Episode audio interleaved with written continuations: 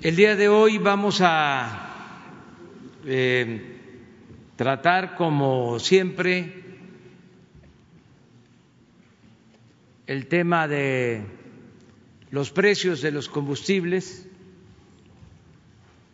el quién es quién en los precios de los combustibles, eh, a cargo de Ricardo Sheffield.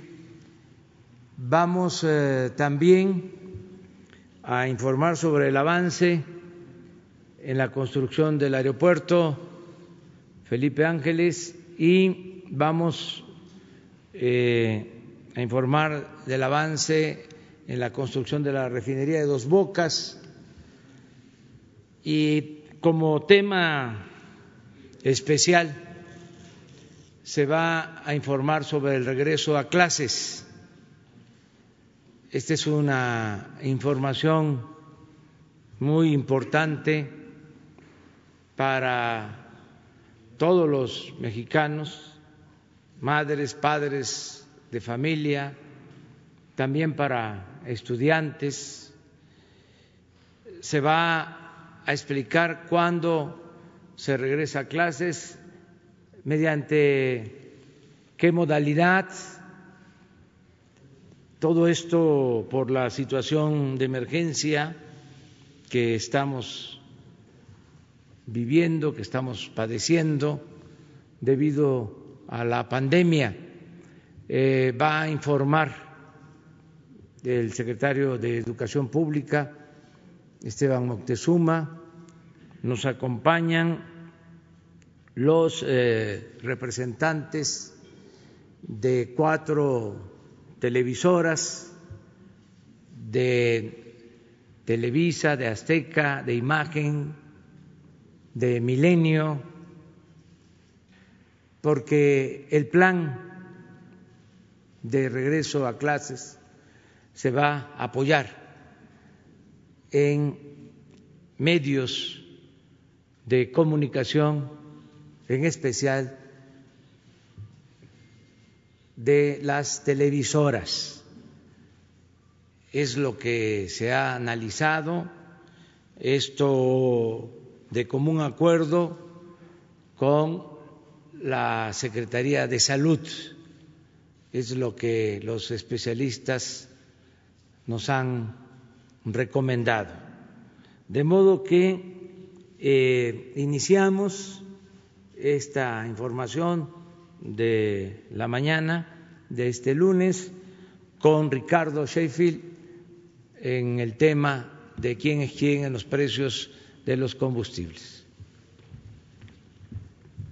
Muchas gracias, señor presidente. Muy buenos días. Muy buenos días a todas y a todos ustedes.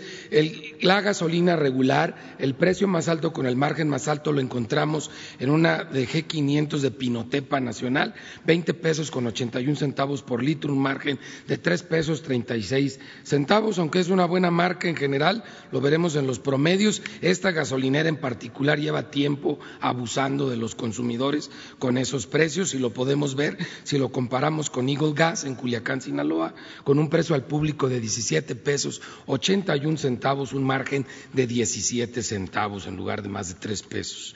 Para la gasolina premium, la franquicia Pemex de Alicia Alicet Bremont en Coatzacoalcos, Veracruz, tiene el precio al público a 21 pesos 14 centavos por litro, con un margen nada más, la Angelita, de 4 pesos 44 centavos.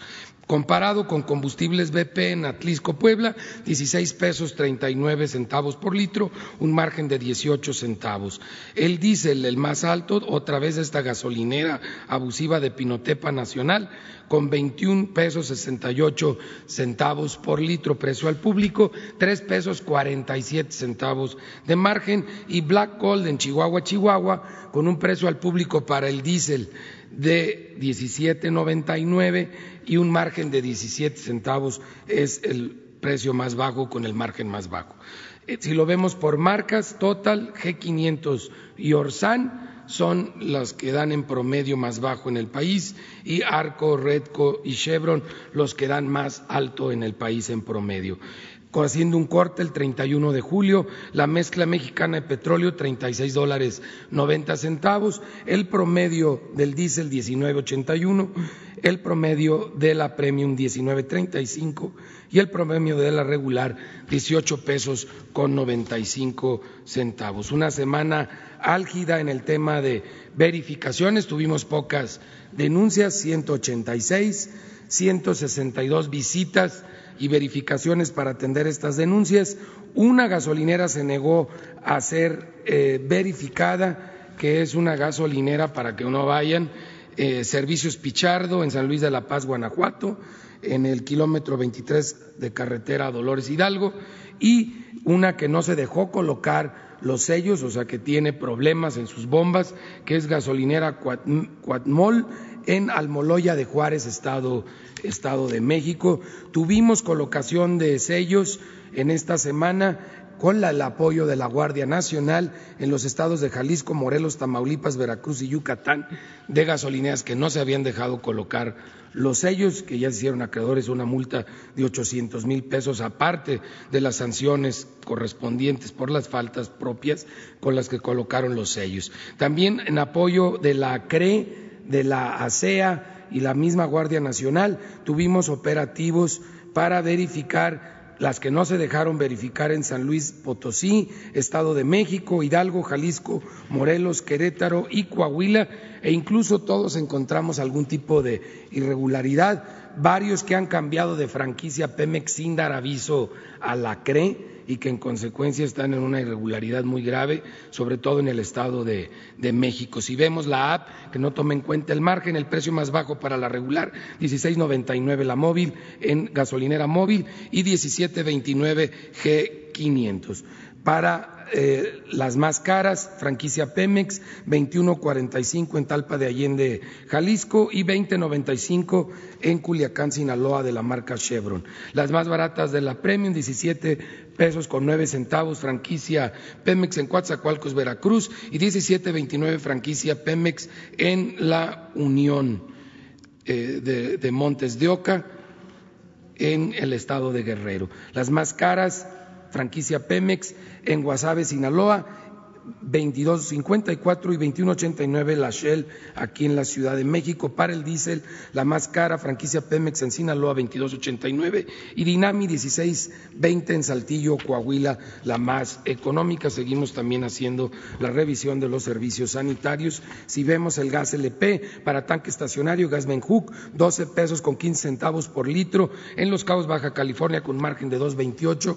La más cara, la más económica, Hipergas en Apodaca, Nuevo León, con un precio al público de 8 pesos 15 centavos por litro, un margen de un peso 89 centavos. Para cilindros de gas, 22.30 por kilo en Nuevo Ideal Durango de Regio Gas Lerdo, con un con un, eh, un, margen de seis pesos, mientras que Gas Imperial del Bajío en León, Guanajuato, es el más económico con 17 pesos 41 centavos por kilo, un margen de cuatro pesos sesenta y tres centavos. Estabilidad en los precios del gas y realizamos varias verificaciones. Eh, dos no se dejaron verificar, tres de cincuenta y tres resultaron con infracciones realmente bajo y encontramos en la zona centro del país todos los cilindros en buen estado y seguros para los consumidores. Gracias. Vamos a a ver el avance en el aeropuerto y en la refinería. La Secretaría de la Defensa Nacional informa los avances en la construcción del Aeropuerto Internacional Felipe Ángeles al 3 de agosto de 2020.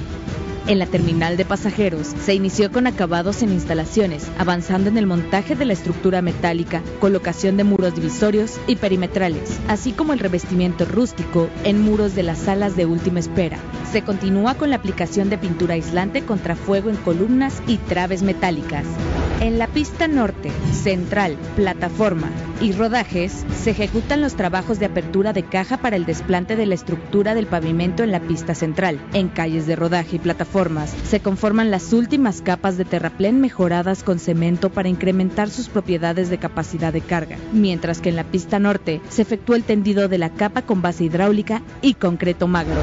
En el eje troncal de circulación y obras complementarias se realiza la sustitución de terreno y conformación de terraplenes, así como el tendido de base hidráulica en vialidades y muros mecánicamente estabilizados. Del mismo modo, se trabajó en las columnas del viaducto elevado que dará acceso al nivel de salidas de la terminal de pasajeros. En la vialidad y barda perimetral se lleva a cabo el tendido y compactación de base hidráulica, la excavación y relleno de los diversos tramos de la vialidad, mientras que en la barda perimetral se realiza la perforación y construcción de pilotes alrededor del predio. En la interconexión vial tramo Caseta Tultepec-Santa Lucía, se trabaja en el proceso de conformación de terraplén con una mezcla de material producto de Banco y Tezontle, así como el mantenimiento y construcción de los caminos provisionales correspondientes al nuevo trazo. En las redes eléctricas, red de voz y datos, se materializa el ranurado para las instalaciones hidráulicas, sanitarias y eléctricas. Del mismo modo, la excavación para el edificio colector de combustible.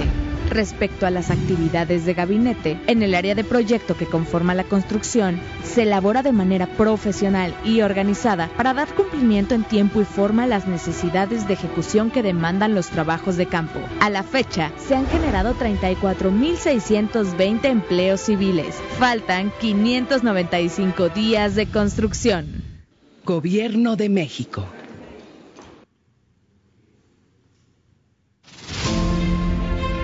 31 de julio, ICA terminó toda la cimentación profunda del paquete 1, 41 mil metros cúbicos de concreto que equivale al concreto de todo el Estadio Azteca. Cuatro meses en construcción y se adelantó cuatro meses a lo planeado. Va el reporte esta semana. En el paquete 1, a cargo de la empresa ICA Fluor, se construyeron 3.150 pilas que representan el 100% del total.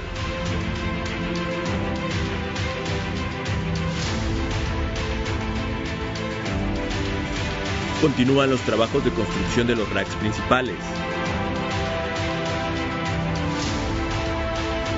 En el paquete 2, a cargo de la empresa Samsung, se han construido 1.517 pilas de 7.925. En el paquete 3A, a cargo de la empresa Samsung, registran un avance de construcción de 835 pilas de las 2.575 que incluye el paquete. En el paquete 3B, a cargo de las empresas UOP e ICA Fluor, se llevan construidas 653 pilas de un total de 1.183. En el paquete 4A, a cargo de la empresa Techint, relativo a la construcción de las plantas de aguas amargas, registra un avance de 436 inclusiones de 1.856. En el paquete 4B a cargo de la empresa ICA Fluor, ha llevado a cabo la construcción de 319 pilas de 2.164. En el paquete 5, en el área de almacenamiento, a cargo de las empresas Keller, Menard y Prodemex, se llevan construidas 1.854 inclusiones de 17.623, así como 220 pilas de 1.623. En el área administrativa se concluyó la construcción de las plataformas e inicio de la cimentación de los edificios de telecomunicaciones, el cuarto de control central y el laboratorio. Actualmente se cuenta con 16.54 kilómetros de vialidades y 5.2 kilómetros de cunetas fluviales. En el vivero existen al día 19.925 platas de ornato y forestales en desarrollo.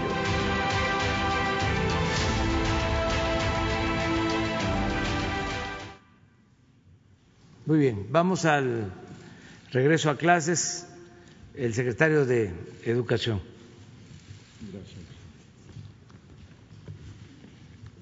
Con su permiso, señor presidente, el 24 de agosto iniciará el ciclo escolar 2020-2021. Comenzará a distancia por no existir las condiciones para hacerlo de manera presencial.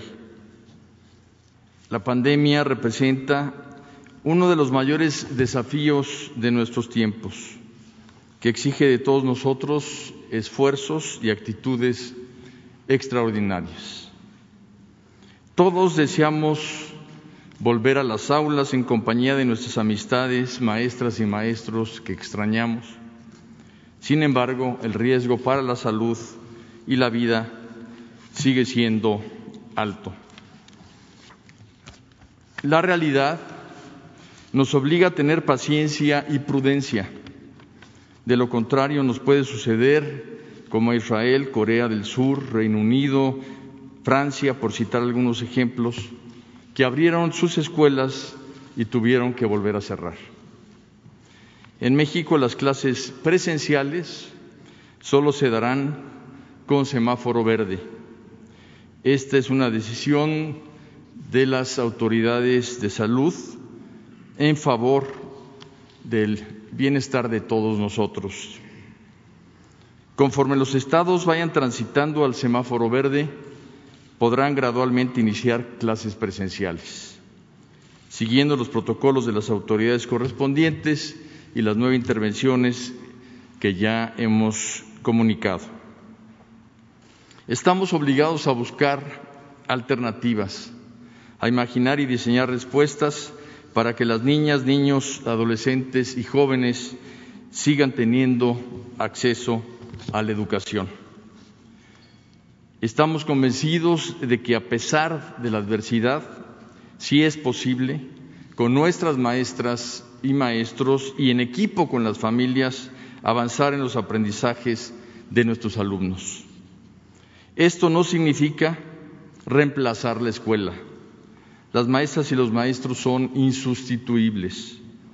En los últimos meses el Magisterio y la Secretaría de Educación Pública nos hemos preparado para dar certezas a las familias mexicanas, no obstante la incertidumbre mundial. Los docentes voluntariamente aprovecharon el tiempo en seguir el aprendizaje de sus alumnos y también en capacitarse.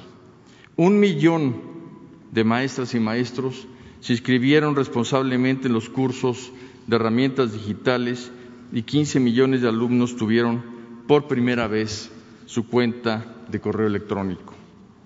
Hoy el presidente López Obrador encabeza la firma de un acuerdo de concertación con cuatro televisoras nacionales, Televisa, TV Azteca, Imagen y Multimedios, para regresar a clases con un esquema robusto, oficial, válido, que dará servicio a 30 millones de estudiantes de 16 grados escolares.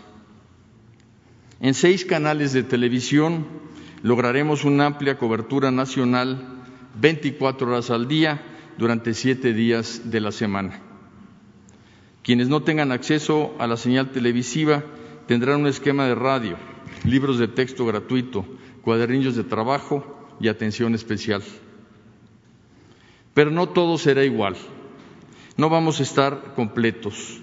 Más de 45 mil padres, madres, hermanas, hermanos, esposos, parejas, amigos, abuelos, abuelas, maestras y maestros han sido víctimas del virus y se nos adelantaron. No son cifras, atrás de cada fallecimiento hay una historia de amor y desamor, de realizaciones y frustraciones, de risas y llantos, de valentía y miedos. ¿Por qué unos sobreviven la pandemia y otros no? En la mayoría de los casos, según nos ha informado la Secretaría de Salud, porque el virus, nuestro verdadero enemigo, SARS-CoV-2, se aprovecha de organismos enfermos de otras cosas o de personas en riesgo por la edad. ¿Y eso se puede prevenir? Sí. En el corto plazo, cuidando de nuestros mayores, y evitando que la niñez y juventud sean portadores del contagio. Por eso no podemos abrir las escuelas, pero debemos hacer un esfuerzo por mantener su aprendizaje pese al distanciamiento de los inmuebles escolares, porque la escuela real es el vínculo entre maestra, maestro y alumnos, y eso lo mantendremos. Ese vínculo es más fuerte incluso que el propio salón de clases. En el mediano y largo plazos nos vamos a defender de la pandemia fortaleciendo nuestro sistema inmune, con una sana nutrición, con ejercicio, higiene personal y limpieza del entorno, para lo cual incorporaremos por instrucciones del presidente Andrés Manuel López Obrador la asignatura Vida Saludable. Según la Secretaría de Salud, se está abriendo gradualmente la economía gracias a que el sector educativo está trabajando a distancia. Que 40 millones de personas se queden en casa permite que la pandemia sea manejable hospitalariamente. La educación a distancia por televisión tiene una base pedagógica sólida y equitativa. Los libros de texto gratuitos, estos estarán en los estados para su distribución. Las y los alumnos podrán seguir los planes y programas, así como los aprendizajes esperados con la ayuda de sus libros de texto. Corresponderá a las autoridades educativas de las entidades federativas, con el apoyo del Gobierno federal, coordinados con el Magisterio, padres y madres de familia y nuestras Fuerzas Armadas, hacerlos llegar a nuestras niñas y niños. El acuerdo por la educación nos incluye a todos. Reconocemos también el esfuerzo y coordinación que han mostrado las y los gobernadores, las y los secretarios de educación de los estados para marchar como un solo sector educativo nacional, así como a las escuelas y universidades particulares que trabajan por la educación de México con solidaridad y compromiso. Vamos a apoyarlas y a marchar hombro con hombro.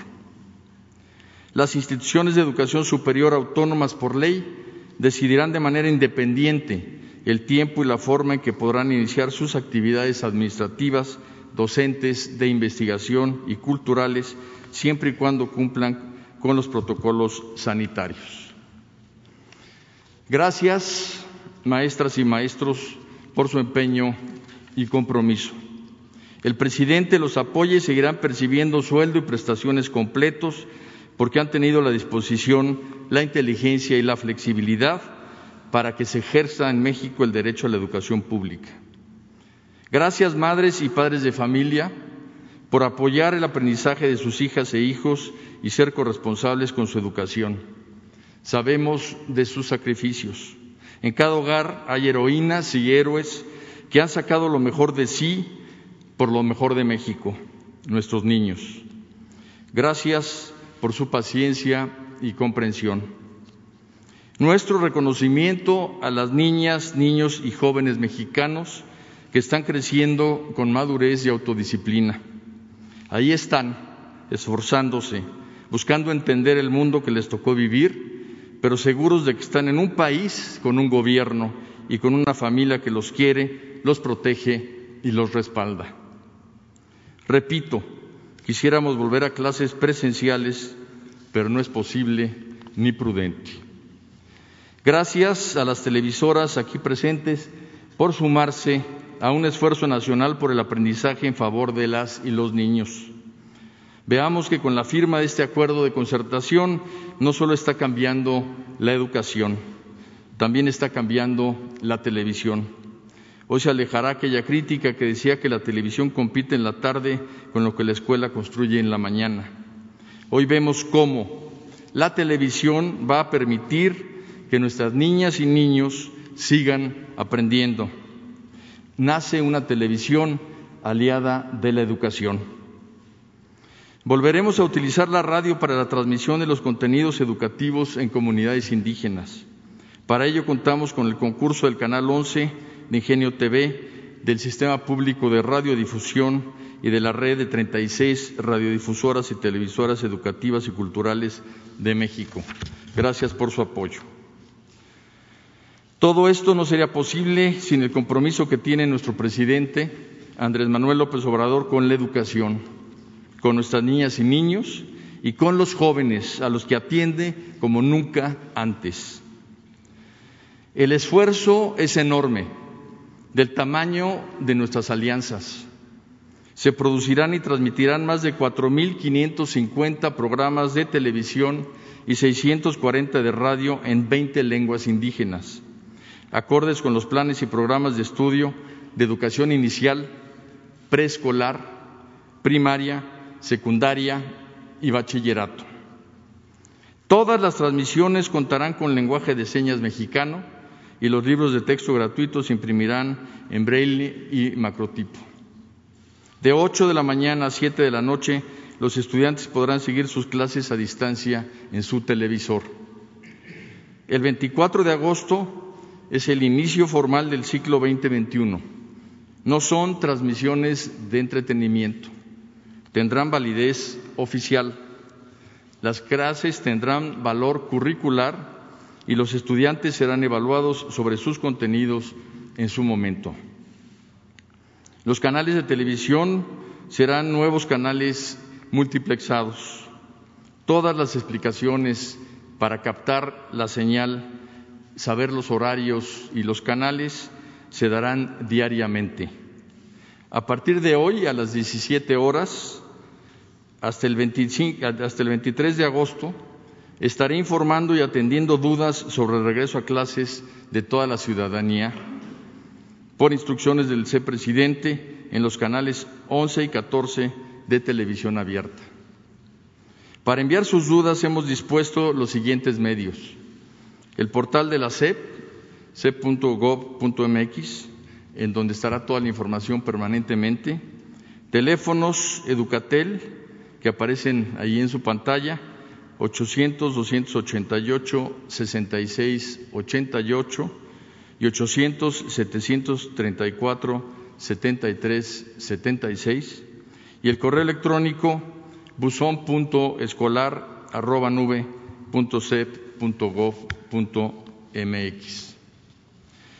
Quiero anunciar que la Secretaría de Salud emitirá un decreto para considerar como actividades esenciales a las empresas y negocios orientados a satisfacer la demanda de bienes y servicios para el regreso a clases, como papelerías, editoriales y librerías. Amigas y amigos, estoy cierto, y esto es motivo de orgullo, que hay una educación pública antes y otra después de la pandemia el compromiso desplegado por niñas, niños, jóvenes, madres y padres de familia, autoridades educativas y docentes, no solo representa un esfuerzo por el conocimiento y el desarrollo mental de México, también representa el sentimiento y la emoción de la nación. Hoy México está unido por la educación. Hoy el país entero siente de corazón gratitud por sus maestras y maestros. El primero de julio de 2018, usted, presidente Andrés Manuel López Obrador, dijo es tiempo de reconciliación. ¿Qué mejor momento que la adversidad de un extraño enemigo como el COVID-19 para reconciliarnos por la educación? Muchas gracias. A continuación, harán uso de la palabra en este orden el señor Emilio Escarra Gallín, presidente ejecutivo del Consejo de Administración de Grupo Televisa, el señor Benjamín Salinas Pliego, director general de TV Azteca, el señor Olegario Vázquez Aldir, director ejecutivo del Grupo Empresarial Ángeles, y el señor Francisco González Albuerne, director general de Grupo Milenio. Es cuanto, señor presidente.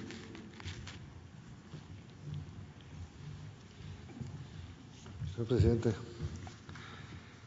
es un honor estar aquí con todos ustedes, invitados y compañeros de la prensa. El acuerdo que hoy se está anunciando entre la televisión pública y la televisión privada para llevar la educación a más de 30 millones de niños y jóvenes es único en el mundo. Significa que gracias en muy poco tiempo miles de horas de contenido y sobre todo montar en tres semanas toda la infraestructura que se requiere es muy importante. También es un ejemplo que trabajando industria privada y gobierno se pueden lograr muchísimos retos y alcanzar las metas. De hoy al 24 de agosto, los técnicos de la televisión mexicana harán un gran esfuerzo para que cientos de canales estén disponibles al inicio del ciclo escolar. Quiero aprovechar este importante espacio para reconocer el gran trabajo que han venido haciendo miles de colaboradores de la radio y la televisión mexicana. Desde que inició la pandemia en nuestro país, se declaró a la televisión como una actividad esencial. Técnicos, reporteros, comunicadores, productores, microfonistas, escritores, editores, guionistas, todos, todos ellos han continuado con sus labores sin resguardarse para brindar información y entretenimiento a millones de mexicanos. Quiero y creo justo reconocer esta enorme labor que se ha hecho. La radiodifusión es un servicio público que nos llena de orgullo poder servir con información, entretenimiento y ahora educación a todas nuestras audiencias. Sabemos que miles de niños y jóvenes van a extrañar la educación presencial, la atención de sus maestros y el tiempo con todos sus compañeros. No son las condiciones en las que esperábamos regresar a clases, pero se debe de continuar, la vida sigue. Por ello, este gran esfuerzo que hará la televisión pública y privada en México es tan importante. Hablando de esfuerzos, de la manera más humilde también, quiero también reconocer la labor de muchos trabajos esenciales que han permitido que nuestras vidas continúen de cierta, de cierta manera con cierta normalidad. Desde el personal de salud, bomberos, soldados, policías, marinos, servicios de limpieza, de limpieza y técnicos de telecomunicaciones, entre otros. Cuando todo esto acabe, pues seguramente acabará, deberemos agradecer este enorme esfuerzo que mucha gente ha hecho por nosotros y sentar las bases para tener un mejor país. Por eso estamos todos juntos con este gran esfuerzo, esperando que llegue el 24 de agosto a las 7 de la mañana a esta cita que no se puede fallar. Muchas gracias.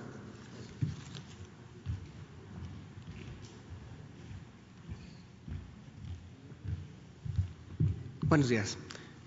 Gracias, señor presidente, por, por invitarnos a sumar esfuerzos en, en este gran proyecto. Eh, estamos cumpliendo 27 años en TV Azteca y hoy celebramos de una manera muy orgullosa poder formar parte de este gran proyecto. La televisión abierta está aquí porque es parte de la vida de millones de mexicanos. Y ellos hoy cuentan con nosotros.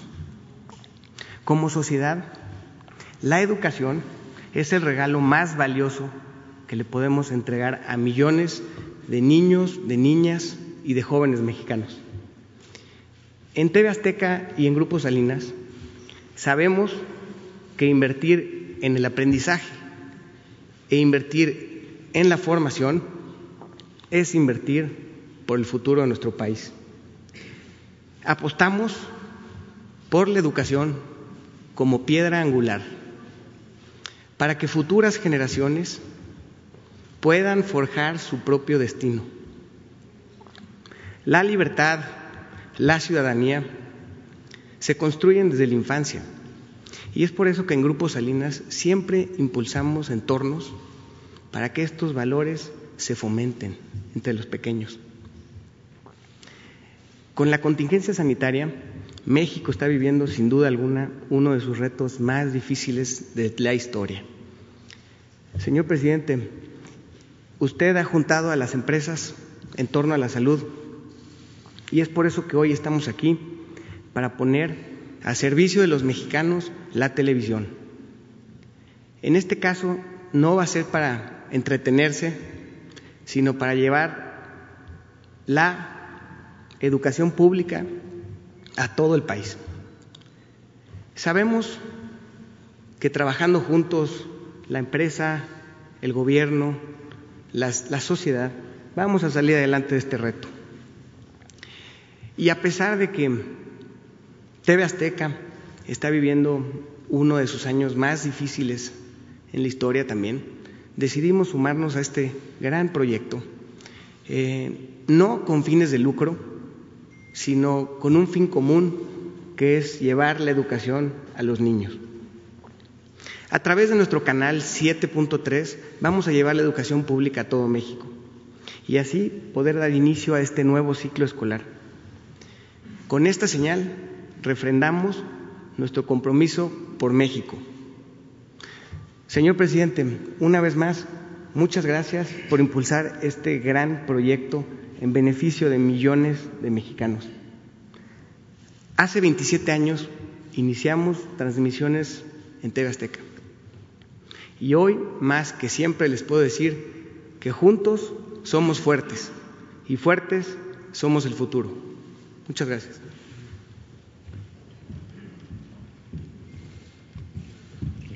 presidente.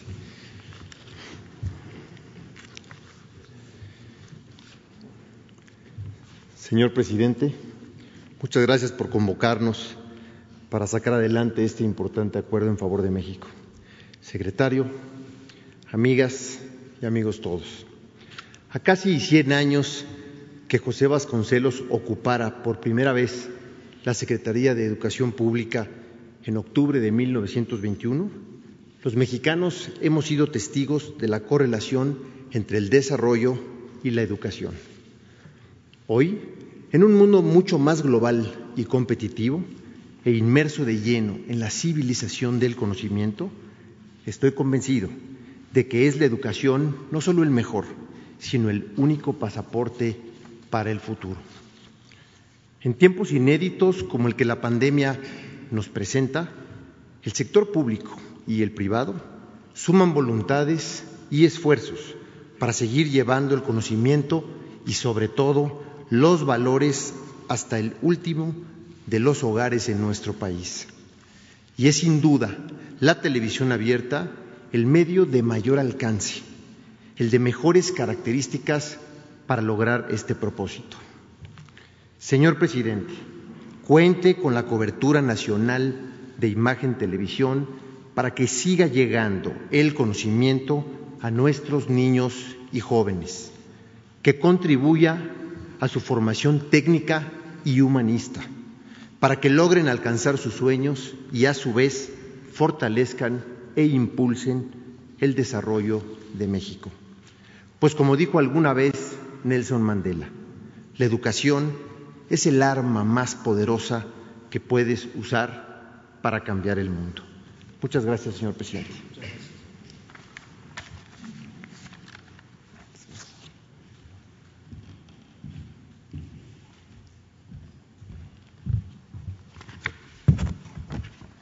Señor presidente, señor Señoras y señores, muy buenos días. Los tiempos difíciles son también tiempos de oportunidad. Desde el 28 de febrero, con la llegada del coronavirus a México, nuestra vida cotidiana se ha trastocado. El 20 de marzo se determinó la suspensión de clases y tres días después comenzó la Jornada Nacional de Sana Distancia, que contribuyó de manera decisiva a mitigar los efectos de la pandemia.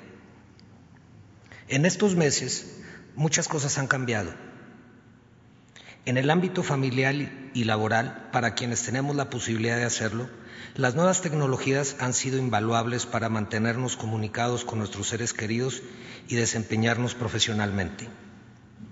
Estamos conscientes de nuestra posición de privilegio y de la obligación moral que tenemos de ayudar a quienes más lo necesitan. Así ha sido siempre en Grupo Multimedios, desde su fundación hace 87 años 52 de ellos participando en la industria de la televisión, Multimedia se ha caracterizado por ser una empresa con vocación social, comprometida con causas e instituciones que benefician a nuestro pueblo. Decía al principio que los tiempos difíciles son también tiempos de oportunidad. En este sentido, las principales televisoras del país tenemos ahora la valiosa oportunidad de sumar esfuerzos con el Gobierno federal en un acuerdo sin precedentes en favor de la educación en México. De esta manera, mientras la contingencia sanitaria impide el regreso a las aulas, los contenidos diseñados por la SEP para la modalidad de educación a distancia en los niveles básico y media superior serán transmitidos íntegros por los canales de televisión abierta, la única con la eficiencia y el alcance para llegar a todos los rincones y hogares de México. La televisión es un medio extraordinario para el entretenimiento y la información es también un poderoso vehículo para la educación, como lo muestra el convenio que hoy suscribimos.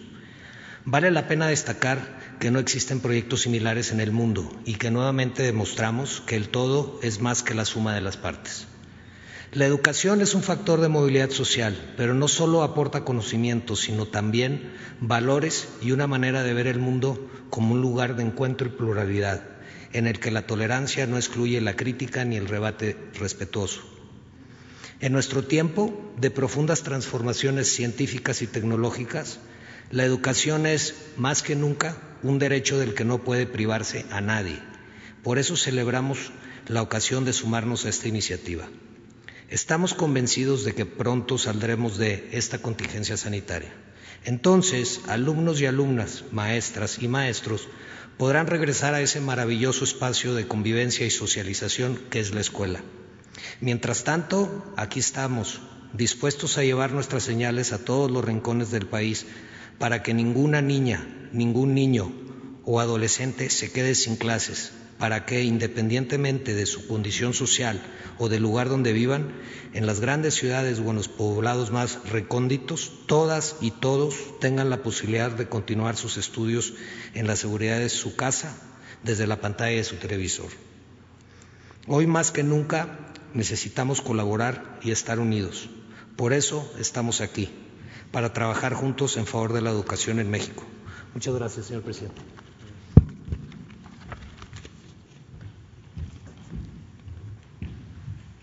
Bueno, pues este es el programa de regreso a clases. Hay eh, mucha información todavía que se tiene que transmitir para eh, conocer mm, cómo va a funcionar el sistema es eh, importante eh, decir que va a llegar a todo el territorio nacional, que es de cobertura amplia, porque se está logrando eh, la integración de las televisoras, tanto de estas cuatro televisoras que tienen cobertura suficiente, como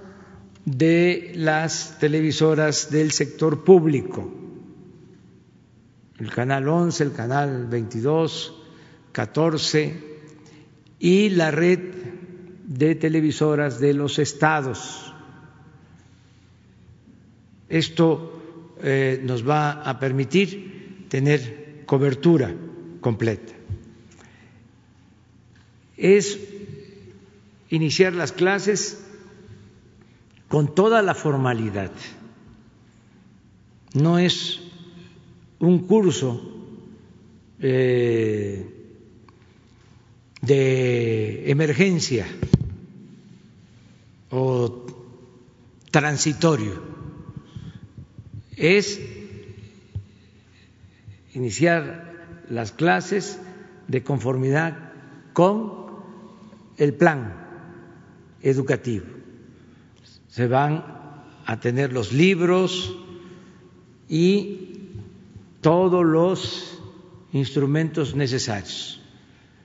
Desde luego, eh, a los maestros en el aula, nada más que por la televisión, maestros de muy buen nivel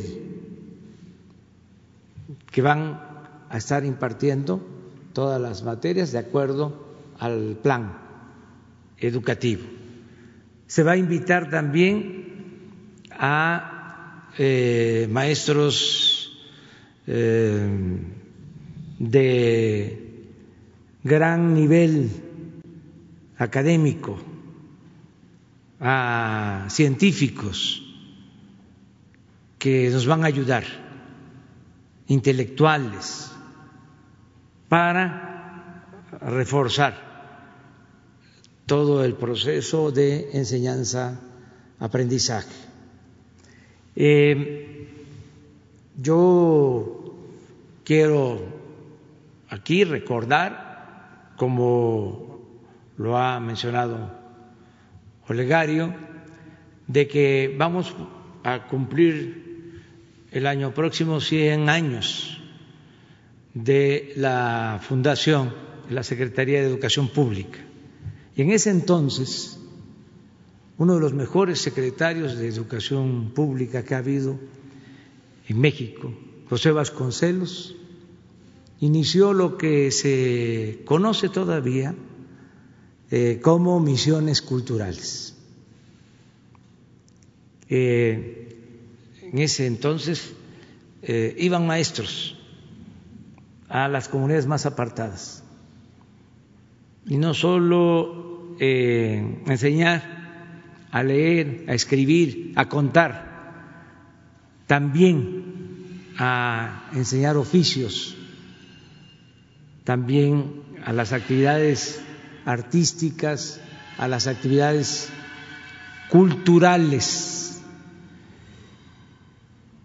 A 100 años de esa eh, hazaña educativa, con los instrumentos nuevos, con este medio tan importante que es la televisión y en algunos casos también con el uso de la radio, vamos a llevar a cabo el plan educativo. Como les decía, hay muchas preguntas sobre el tema. O sea, eh, si eh, se va a impartir clases en todos los niveles de escolaridad. Eso respondo eh, que sí, en preescolar, primaria, secundaria, en nivel medio superior, como lo ha informado Esteban. Eh, ¿Qué canales se van a hacer cargo? de cada ciclo, de cada nivel de escolar, escolar o de escolaridad, eh, eso se va a informar. Eh, los horarios, eh, todo esto se va a ir informando de modo que antes del 24 de agosto se sepa perfectamente en todo el país cómo va a funcionar este plan de regreso a clases. Por eso el secretario de Educación, Esteban Moctezuma, va a estar a partir de hoy, todos los días, de 5 a 6 de la tarde, hasta el día 23 de agosto, informando para que eh, se tengan todos los elementos. También eh, en este tiempo eh, se va a continuar con el trabajo de producción de todos los materiales esto va a corresponder a las televisoras públicas de manera especial, particular, a la Secretaría de Educación Pública y al Canal 11, que se van a hacer cargo de la elaboración de los contenidos, de los guiones y de todos los programas que se tienen que producir. Y con las televisoras ese material se va a dar a conocer. Termino agradeciendo mucho el apoyo de los eh, dueños de las concesiones, de las televisoras que están aquí representadas Muchas gracias a Benjamín Salinas, a Emilio Azcárraga, a Francisco González, a Olegario Vázquez, Esto es histórico, porque estamos sumando esfuerzos, sumando voluntades. Ya lo hicimos en la hospitalización de enfermos por la pandemia. Los hospitales privados están ayudándonos. Si no se atendiera en esos hospitales privados a enfermos del ISTE, del seguro, no hubiésemos podido reconvertir hospitales para atender de manera eh, especial y única a enfermos de COVID. Por eso no hemos tenido problema de saturación de hospitales, por ese convenio que se logró con los hospitales privados. Y ahora lo mismo para la educación. Nos ponemos de acuerdo, sector privado y sector público, y desde luego el sector social, porque los maestros, las maestras nos eh, están ayudando y quienes más nos van a apoyar, como siempre, son las madres y los padres de familia. Pero tenemos que salir adelante. En la medida de que se vaya eh, combatiendo, que vaya disminuyendo el contagio por la pandemia, vamos a ir regresando a la escuela en educación presencial. Esto eh, va a resolverse de acuerdo a la situación que se da a conocer con los semáforos, poco a poco. De todas maneras, eh, si se regresa a la escuela para la educación presencial, lo que ya se eh, avanzó cuenta. Es decir, no es regresar al inicio, eh, comenzar de nuevo, sino es continuar. Por eso es muy importante este plan. Cuando se conozca el tiempo, mm, las materias, eh, se va a comprender mejor de que es algo eh, profundo y ejemplar, como aquí también se ha dicho. Esto no se está llevando a cabo en ningún país del mundo. Eh, somos eh, pioneros.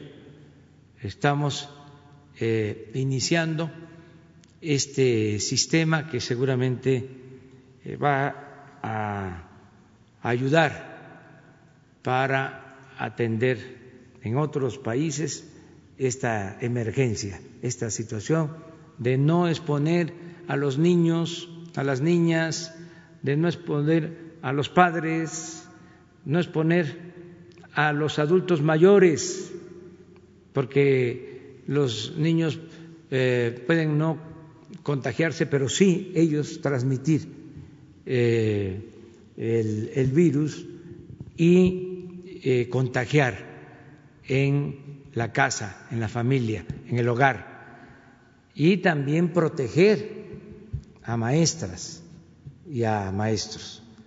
Este es el plan que se da a conocer y de nueva cuenta muchas gracias a los representantes de las televisoras. Vamos juntos por la transformación de México. Nos ajustamos al tema.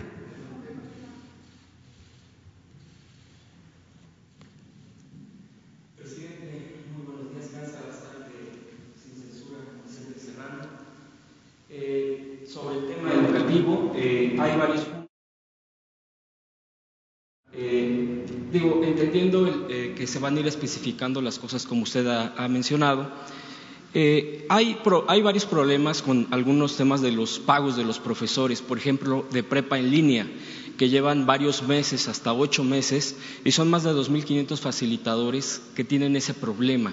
Incluso yo aquí le había presentado el tema de, varios, de muchos profesores a nivel nacional de media superior y que en, en su momento el el encargado de la unidad, que ahora, bueno, antes oficialía mayor, el, profesor Héctor Garza, ya había estado atendiendo. Sin embargo, se dio un, discontinuo al respecto porque ha cambiado de responsabilidades. Eh, quisiera yo plantearle este tema, ya que evidentemente para poder, como bien se ha planteado aquí por el secretario de Educación Pública, eh, son insustituibles los profesores, entonces ellos deben de tener lo más que se pueda en este tipo de apoyo.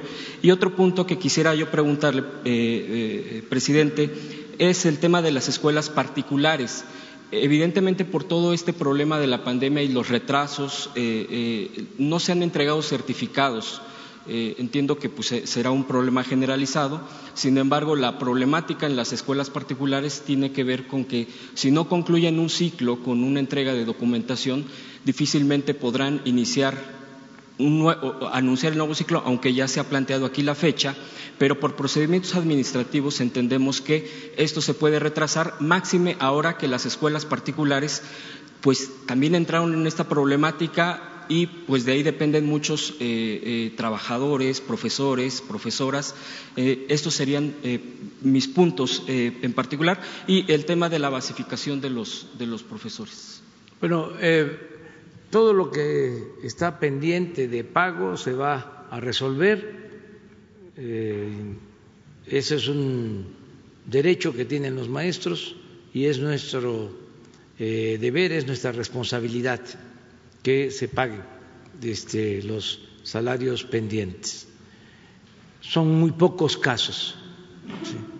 Eh, no han dejado de recibir sus sueldos los maestros de México y así va a continuar. Sueldos y prestaciones.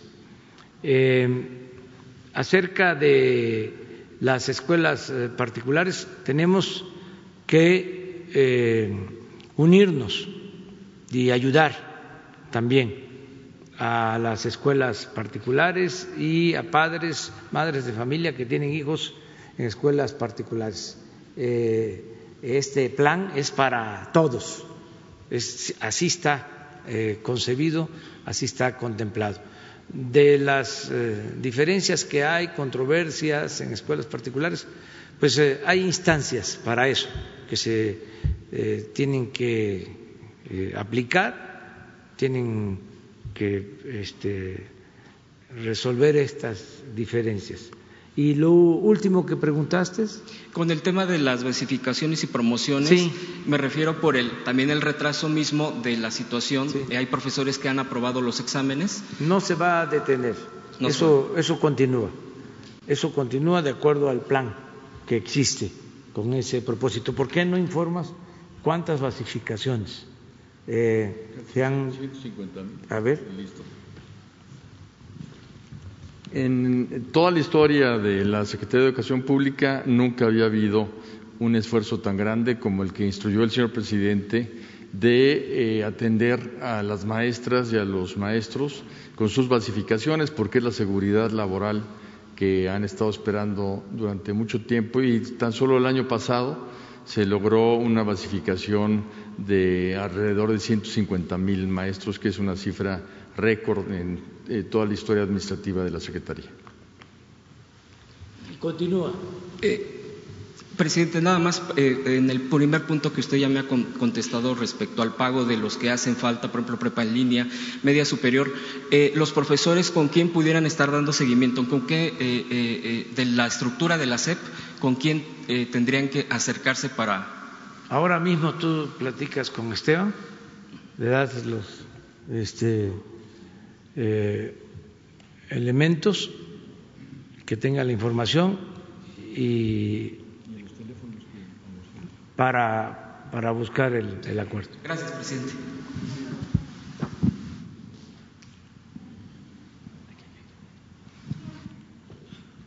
Buenos días, presidente.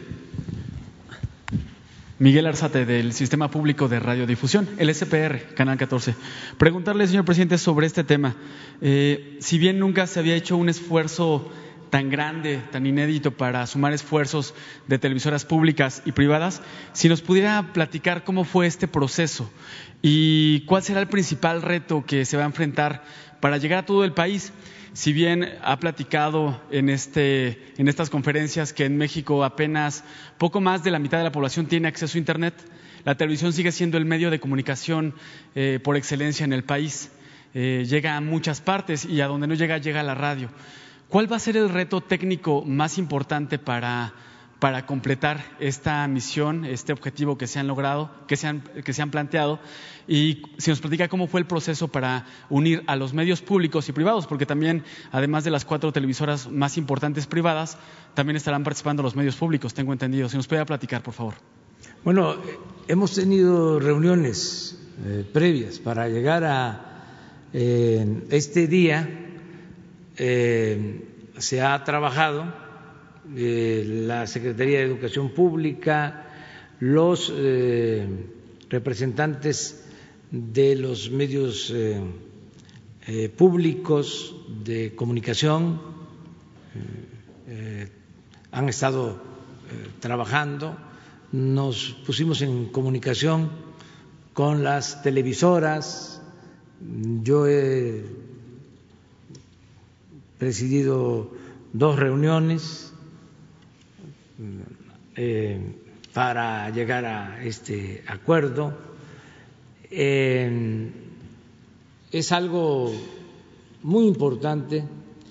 Técnicamente, mm, a mí me gustaría que se explicara, porque es interesante, las eh, televisoras tienen concesiones para tener eh, otros canales.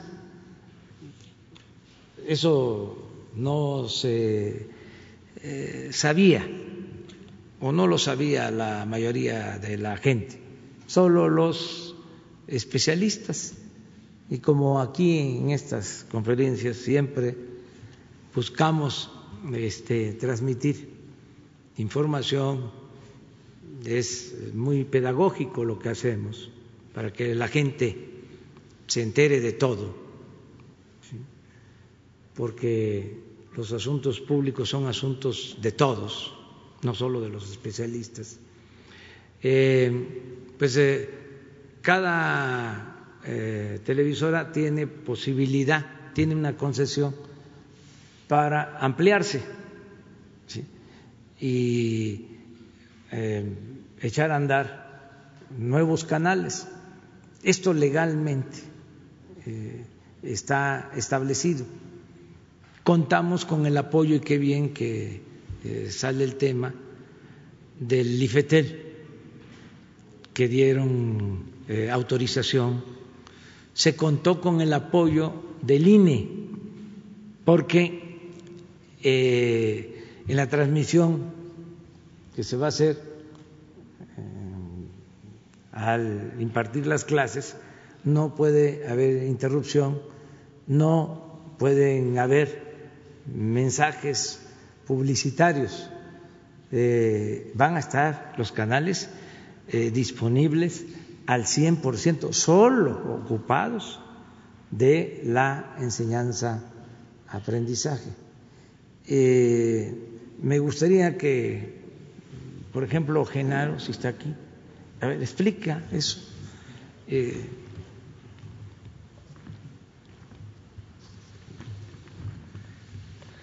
Sí, es un proceso que tiene que ver con la digitalización de los canales de televisión y de, y de radio, tanto públicos como privados.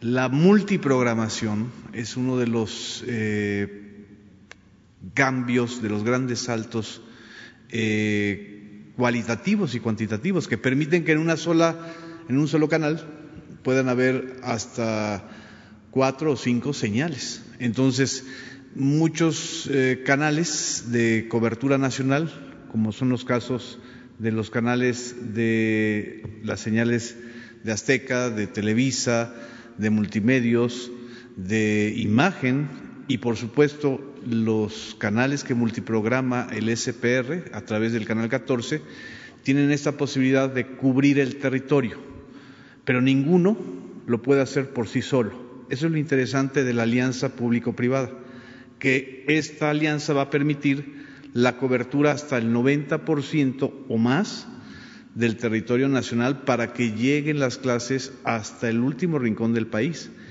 Y en ese sentido también van a ser muy importantes, no lo hemos mencionado aquí, pero van a ser muy importantes también algunas estaciones de radio que llegan a donde no llega nadie, a donde no llega ni el Internet ni la televisión.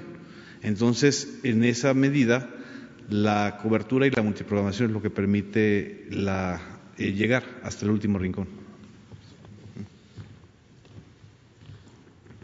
Poco a poco este, se va a ir eh, aprendiendo sobre esta materia, ¿no?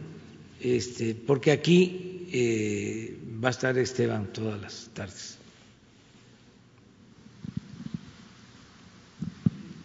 Eh, muy buenos días, presidente de México, su servidor Carlos Pozos, reportero de los Molécula. Eh, buenos días a los invitados. Eh, pues primero nada más este, por reconocer que es muy plausible a los empresarios de la radio y la de televisión este convenio con el gobierno federal en materia de educación, porque pues así se muestra que la televisión ha dejado de ser esa caja, perdón por la palabra, que idiotizaba al pueblo de México y está tomando una nueva transformación. Mis felicitaciones para los empresarios de la radio y la televisión. Presidente, eh, primero una denuncia. Eh, en el estado de Tabasco eh, vinieron unos profesores de telesecundaria en donde muestran documentos, aquí los tengo, sobre probables ventas de plazas y de contratos por parte de la Secretaria de Educación del Estado. Eh, son de, secundaria y yo quisiera ponérselo a su consideración. Aquí están todos los documentos y todas las pruebas. Y una vez más que hago esta eh, denuncia, mi pregunta es, eh, las escuelas privadas, presidente, representan una matrícula más o menos de seis millones de alumnos y un promedio por ahí de 485 mil profesores. Con la pandemia, presidente, eh, y la crisis económica, muchos padres de familia que tenían a sus hijos en escuelas privadas están buscando un eh, espacio en las escuelas públicas, con lo cual la matrícula, eh, pues ahorita no es presencial, pero cuando se regrese a clases, ¿cómo se hará para no saturar esos salones de primaria, secundaria, preparatoria? Y además, eh, las escuelas eh, privadas dicen que eh, un 25% de ellas se encuentran a punto de la quiebra. ¿Cómo poderle hacer para poder ayudar a esas escuelas privadas mexicanas que están en todo el país? Esa sería mi primera pregunta y ahorita tengo una segunda más.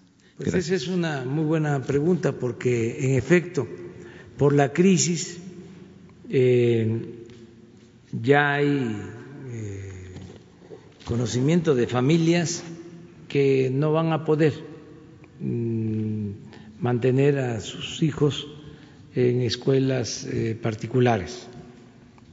Y hay escuelas privadas que ya están informando de que no van a tener alumnos suficientes. Eso la Secretaría de Educación Pública lo está analizando para ver qué eh, podemos hacer, de modo que nadie se quede sin el derecho a la educación y que eh, en la medida de nuestras posibilidades ayudemos también a estas escuelas particulares. Eh, tenemos que hacerlo porque se trata de la educación. Eh, en la crisis, el modelo que estamos aplicando, a diferencia de lo que sucedía anteriormente, es eh, ayudar de abajo hacia arriba. De abajo de la pirámide poblacional hacia la cúpula, eh, no como antes que era de la cúpula hacia abajo y no llegaba abajo. Ahora el rescate es al pueblo, no solo a las empresas, no a los bancos, sino es rescatar ante la crisis a la gente. Y eso nos está eh, funcionando, porque se está fortaleciendo con lo que se está inyectando de recursos abajo, se está fortaleciendo el consumo eh, y la gente tiene para eh, comprar lo básico, lo indispensable. Mm, lo que no queremos es que nadie eh, se quede sin mm, tener recursos para sus alimentos, para lo básico, y eso lo estamos logrando. O sea, eh, eso es muy importante, fortalecer el consumo, que la crisis económica no se nos convierta en una crisis de consumo, que la gente no tenga recursos para eh, consumir lo básico. Eso se está, repito, logrando. Lo mismo que no nos falten los alimentos del sector primario es el menos afectado, el campo se sigue produciendo. Eh, eso lo tenemos que tomar muy en cuenta por el esfuerzo que hacen los campesinos, los productores del campo. Eh, se cayó mucho el sector secundario, el sector terciario, es decir, la industria, los servicios, pero el sector primario, la producción de alimentos, se mantiene y también la capacidad de consumo. Bueno, en ese esquema, eh, pues está apoyando la salud eh, que se ofrece de manera gratuita, atención médica, medicamentos gratuitos, las pruebas de el COVID son gratuitas, eh, toda la atención médica es gratuita, la atención pública es gratuita. Vamos a hacer lo mismo en el caso de la educación.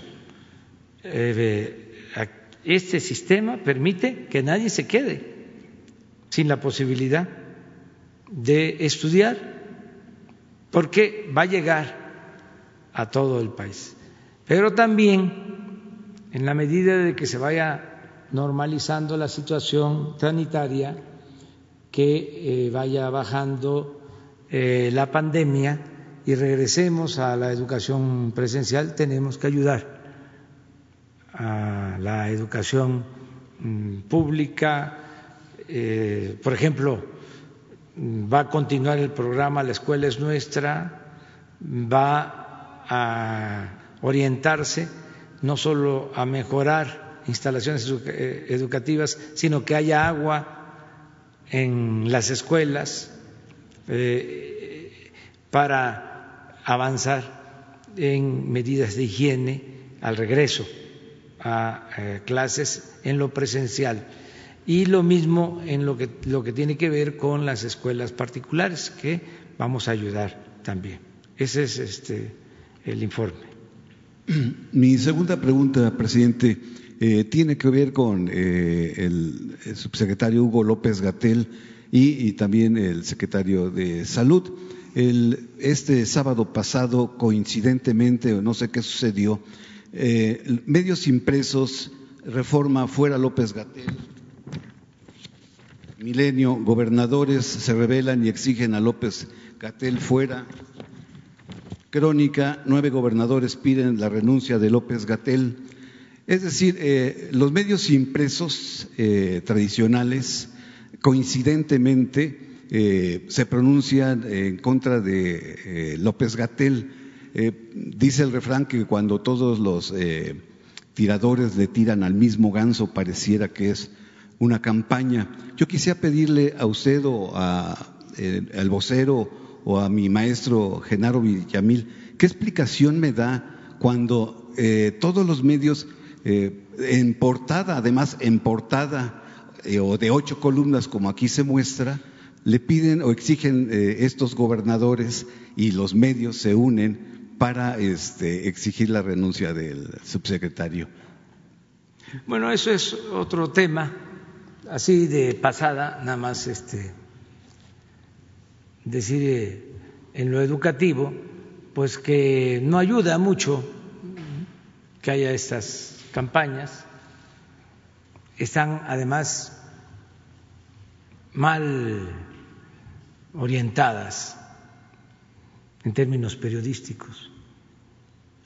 Hay en efecto una eh, cabeza, una este, información en primera plana en el Reforma, donde dice, creo que 10 estados, a ver si no la pones, ¿eh? nada más, porque también esto es educativo. Y ya cerramos el paréntesis y regresamos al tema, ¿no? Este, hay, no sé si es, ¿qué dice la del reforma? Fuera López Gatel exige nueve eh, estados. Esa es, esa, pon la del sábado. Miren la imprecisión. Pero esto, pues son errores que se cometen por el enojo. Por eso hay que tranquilizarse, porque cuando uno está enojado, se pierde la cabeza, o sea, se cometen errores. Tienes un periódico, pues, de tantos años, con esa cabeza, la comento mientras la buscan. ¿Ya la tienen?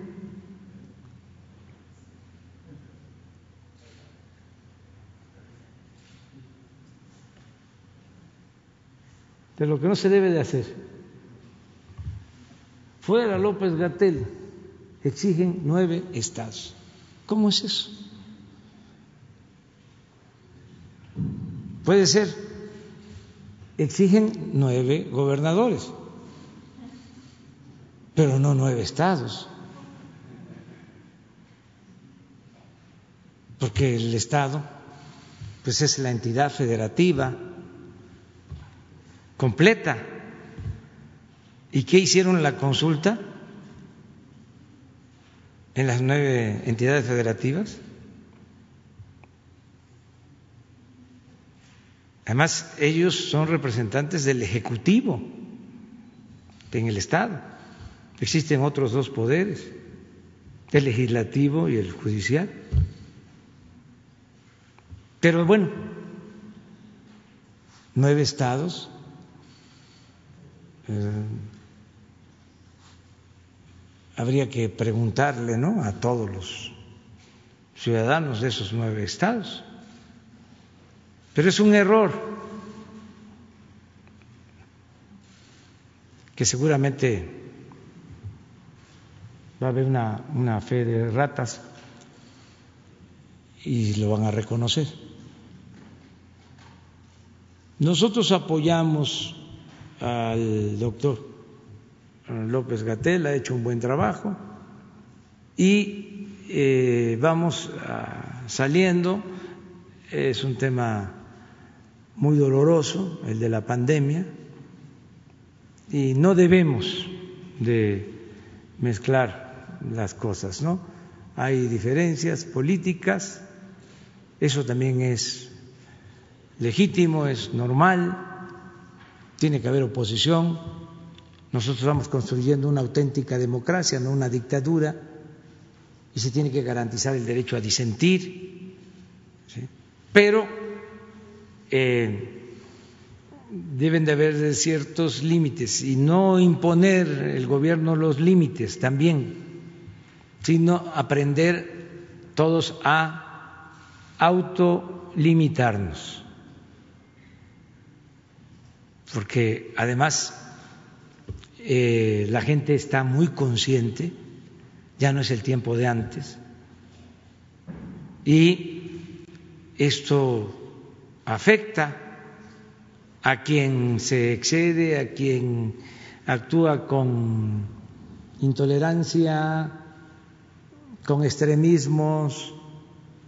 Entonces, vamos a buscar la unidad como se está dando el ejemplo con este acto, que por cierto, eh, de acuerdo al programa, tenemos que firmar el acuerdo.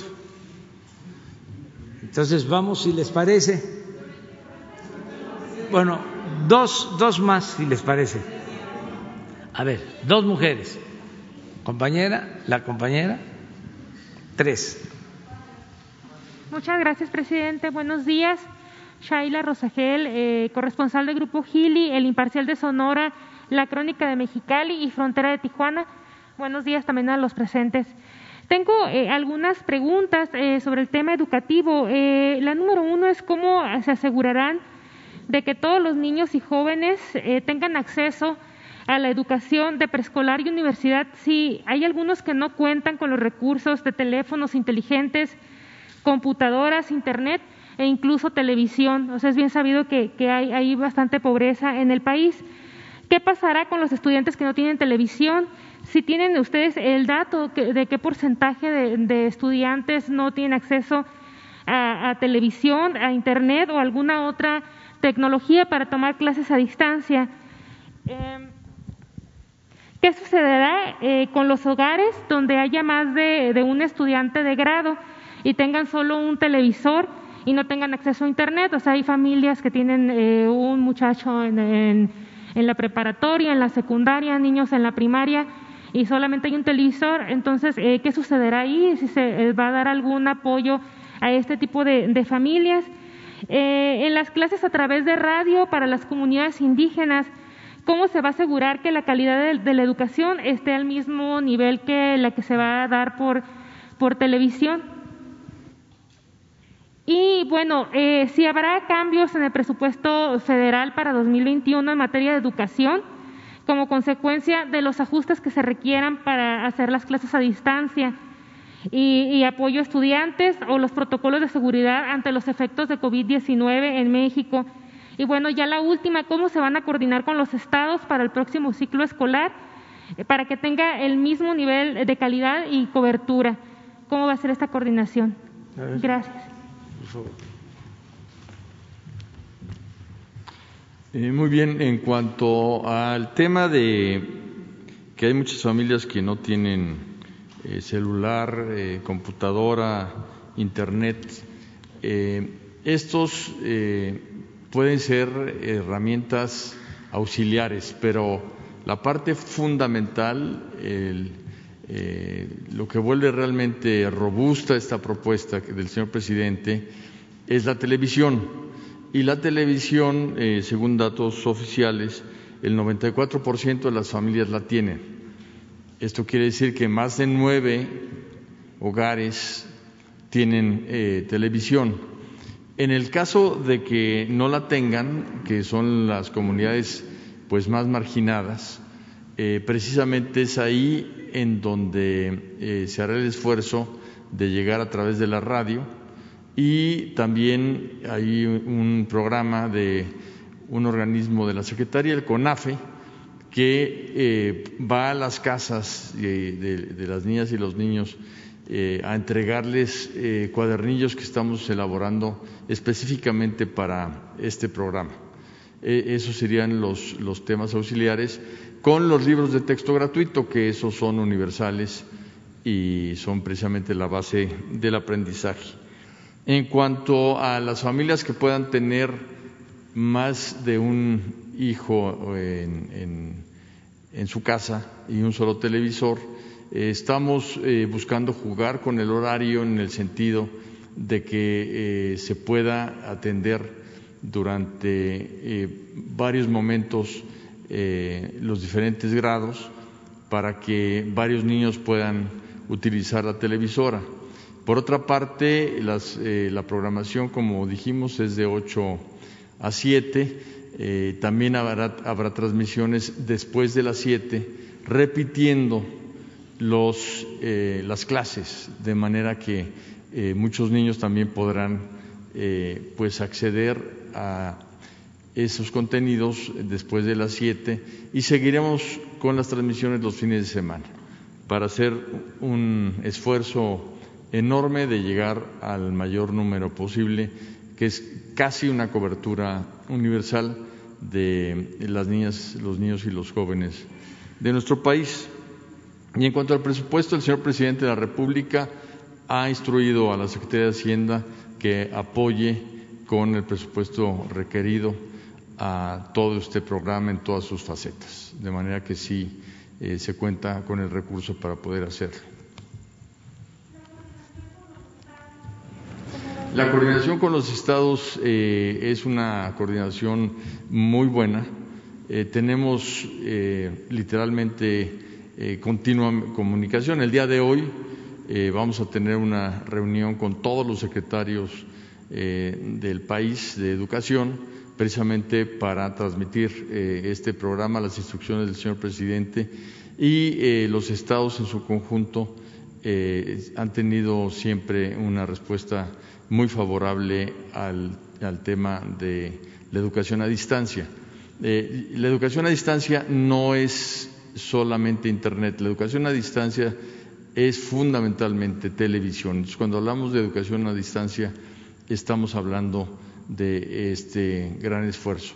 El día de hoy eh, vamos a ver eh, todos los detalles con los secretarios de Educación, las fechas, el trabajo con los eh, docentes, los temas de capacitación, los temas de reinscripción, todos los temas que afectan tanto a las familias como al magisterio para poder pues tener una reunión que permita superar todos los obstáculos de la pandemia.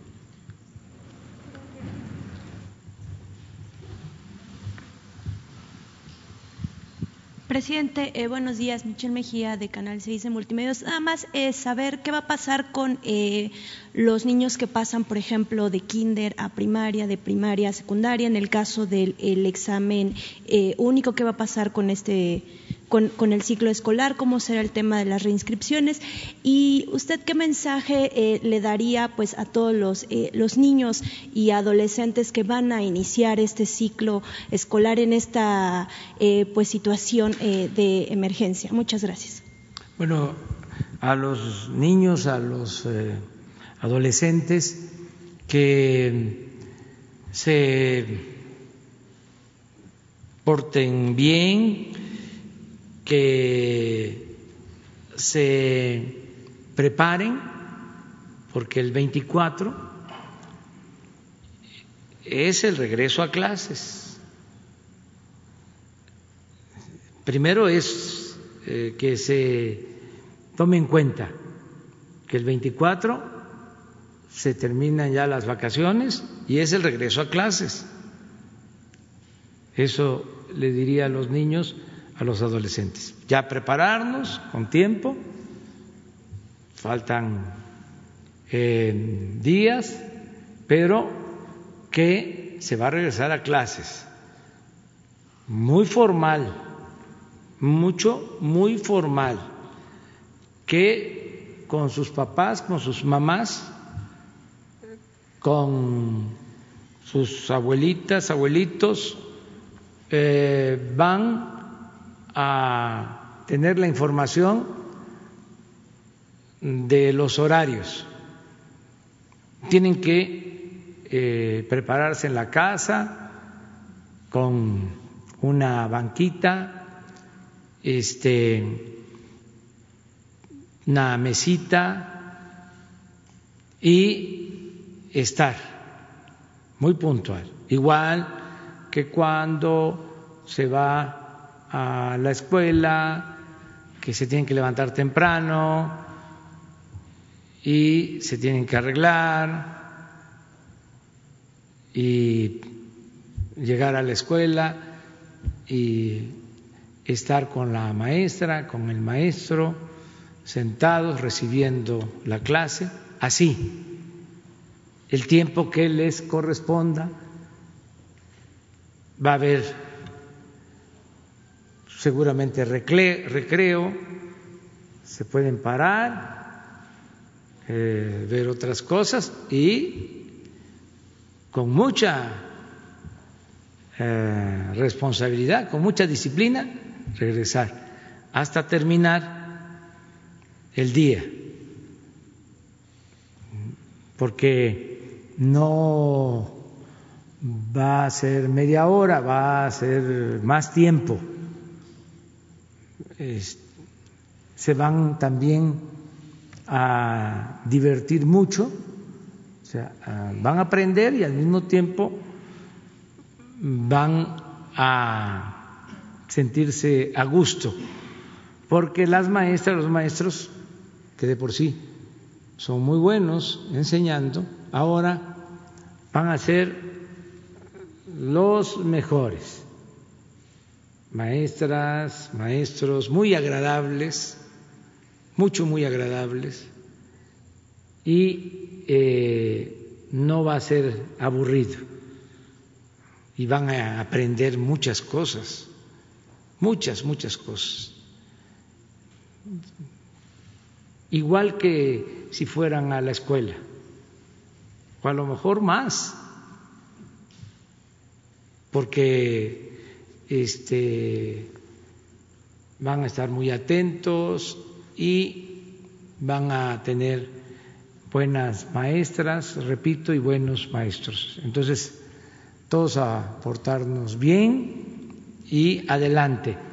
Esto es para cuidarnos y en el caso de los niños para que cuiden a sus papás, a sus mamás, a sus abuelitos. Eh, y que se vaya resolviendo el problema de la pandemia.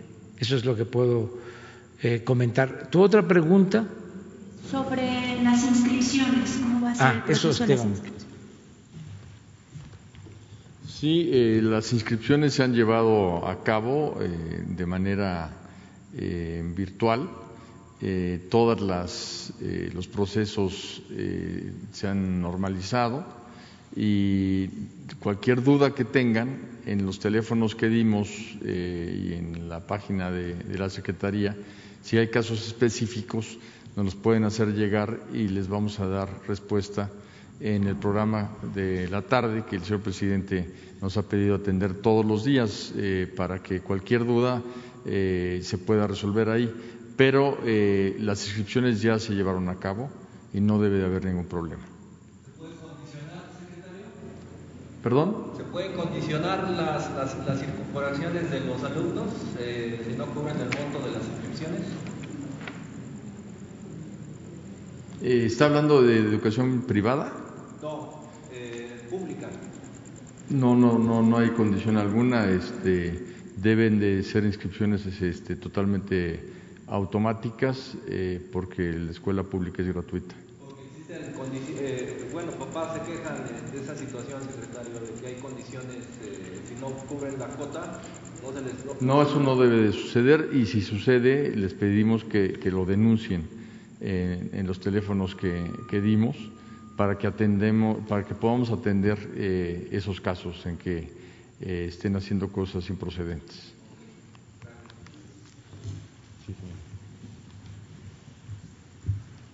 Presidente. Buenos días. Isabela González de Reforma. Eh, sobre el tema, quiero preguntarle si tendrá algún costo este acuerdo con las televisoras y si cambian las condiciones fijadas en los títulos de concesión. No, no cambian las eh, concesiones, es lo mismo, eh, se respeta el Estado de Derecho, lo que está ya otorgado en concesiones a las empresas, eso se mantiene inalterable, eh, no podríamos nosotros eh, afectar las concesiones. Eh, nos ayudaron en el IFETEL porque hay una serie de requisitos para poder llevar a cabo esta participación de las televisoras y nos dieron todos los permisos. Aquí agradezco también a ese organismo que ayudó para que eh, las televisoras eh, dediquen mm, todo el tiempo a la enseñanza, los canales este, que se van a eh, disponer. Y acerca del el costo, es eh, lo mínimo. Vamos a informar hoy mismo de eh, cuánto va a costar. Se va a transparentar el costo. Les adelanto que no son eh, propósitos de lucro, algo que quiero agradecerle a las televisoras, porque lo que se les va a pagar es para los gastos de operación que tienen que llevar a cabo, porque eh, hay que cambiar eh, estos canales y tienen que tener personal técnicos que ayuden con ese propósito, pero adelanto también que se trata de la cuota mínima, no es eh, tarifa política, no es tarifa gubernamental, no es tarifa comercial, es, vamos a decir, se va a bautizar así, tarifa social. Este, y hoy les informamos. ¿En dónde nos van a informar para estar eh, Jesús Ramírez va a dar el informe. Este, y tenemos los fondos mm, para este, financiar esto que no es un gasto, es una inversión. La educación eh, es fundamental. Entonces, tenemos resuelto eso. Presidente, también sobre, eh, en materia educativa, padres de familia de ocho municipios en Guanajuato denunciaron que funcionarios federales eh, los están obligando a entregar el dinero de la escuela es nuestra a contratistas a modo. yo le quería preguntar si van a investigar estas denuncias y también si el secretario Moctezuma tiene conocimiento de, de estas denuncias. Sí, pues yo le diría a los padres de familia que no se dejen, que este, no lo permitan, que denuncien y que el dinero de la escuela es nuestra va directo a madres y padres de familia, a la sociedad de padres de familia, para que en la asamblea de padres de familia decidan qué hacer con ese dinero y que no permitan que se les eh, imponga nada. Eso es lo que puedo comentar, porque el programa se creó precisamente para que no haya intermediarios, porque todo lo que era la construcción de aulas, el mantenimiento de escuelas, pasaba por varias instancias y llegaba muy poco y a veces no llegaba nada. Ahora desde la tesorería se envía eh, el dinero. Eh, el único intermediario es un banco donde tienen que ir a buscar lo que les corresponde si es una escuela pequeña de hasta 50 alumnos son 150 mil pesos. Si es una escuela de 50 a 150 alumnos, son 200 mil pesos. Y si son más de 150 alumnos, son 500 mil pesos. Llega a la Sociedad de Padres de Familia, se está eh, orientando, no es obligatorio, pero se orienta de que el tesorero sea una mujer porque las mujeres son más honradas que los hombres. Este, y la mayoría de, las, eh, de los tesoreros son mujeres. Ya son 50 mil escuelas que están recibiendo sus recursos de manera directa.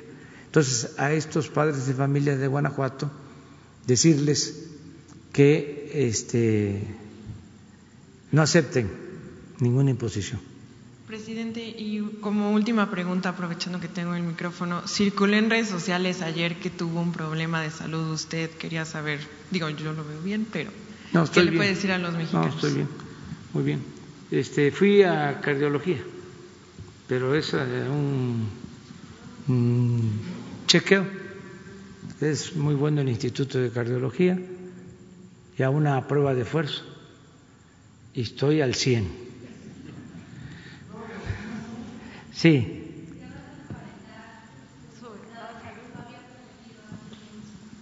Sí, también, pero salí muy bien, este, muy bien de la, la presión. Eh, me trataron muy bien ahí los médicos de que estoy entero, completo, bien y de buenas. Gracias. Buenos días, presidente. Buenos días a todos. Isabel González, de Grupo Imagen. Eh, me gustaría que explicaran tanto usted como el secretario eh, qué se acordó con el sindicato, qué se acordó con la coordinadora, cómo van a participar los docentes, los maestros en estos programas de televisión, si serán ellos los que aparezcan en estos programas o elaboren los contenidos. ¿Cuál es el llamado para las escuelas eh, privadas que pasan por una situación difícil también, ¿no? porque su matrícula se ha reducido? ¿Cuál es la sugerencia que se hace tanto a las escuelas privadas como a los padres de familia en términos de la colegiatura? Y saber cuántas horas en promedio a la semana, o si se tienen exactas, va a tener el educando frente al televisor estoy hablando de preescolar, estoy hablando también de la primaria, porque cuando inició esta Jornada Nacional de Sana Distancia, en el caso de las escuelas privadas, iniciaban a las 8 de la mañana, por ejemplo, en primaria, y terminaban a las 12 del día. ¿Cómo es el ejercicio en, este, en este, programa educativo? Y al subsecretario Hugo López Gatel eh, preguntarle, en qué línea de prelación o en qué número de urgencia estarían los maestros y los educandos, hablo del sistema básico, cuando esté la vacuna. Gracias. Bueno, eh, nada más decir que tenemos muy buenas relaciones tanto con la CENTE como con el CENTE. La verdad, las maestras, los maestros de México, eh, han actuado como siempre de manera muy responsable. Nos están ayudando mucho eh, y son relaciones eh, de colaboración, de apoyo mutuo. Eh, eso es lo que puedo yo comentar y Esteban te contesta a los demás.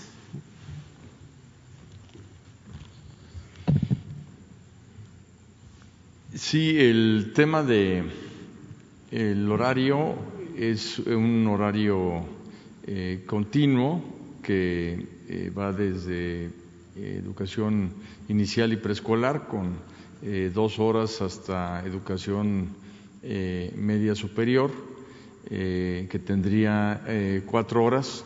Estamos hablando de una programación que permite que eh, de manera eh, continua cada uno de los eh, niveles se pueda, se pueda cubrir.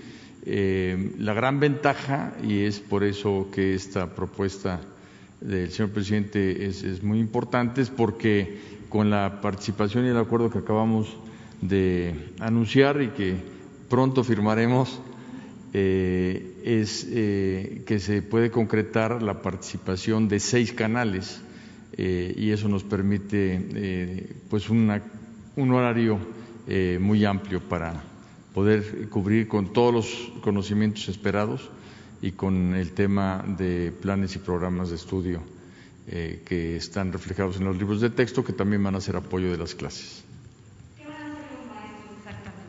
Afortunadamente, maestras y maestros eh, están en contacto permanente con sus alumnos y alumnas. Eh, tenemos eh, pues el contacto más común que es por teléfono, pero eh, muchos de ellos cuando no hay teléfono dejan instrucciones en las eh, rejas, llamémosle así, de las escuelas.